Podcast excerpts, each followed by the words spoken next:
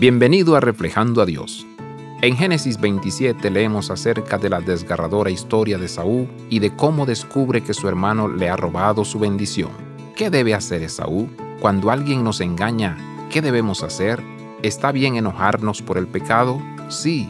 ¿Está bien dejar que esta ira gobierne en nosotros? No. Aquí podemos pensar en otros dos hermanos, Abel y Caín. Dios no nos abandona en nuestra ira, sino que aún ahí nos habla. A Caín, Dios le dice, ¿por qué estás enojado? El pecado te acecha como una fiera lista para atraparte. No obstante, tú puedes dominarlo. Génesis 4, 6 al 7. ¿Y nosotros? ¿La ira gobierna en nuestros corazones?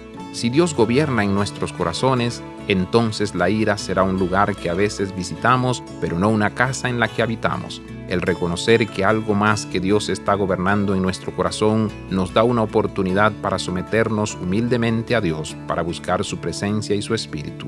Consagración, entrega, obediencia son palabras claves para recibir plenamente la libertad ofrecida a cada hijo de Dios. Ese es el llamado a la santidad, el llamado a la vida enteramente santificada. Abraza la vida de santidad, visita reflejandoadios.com.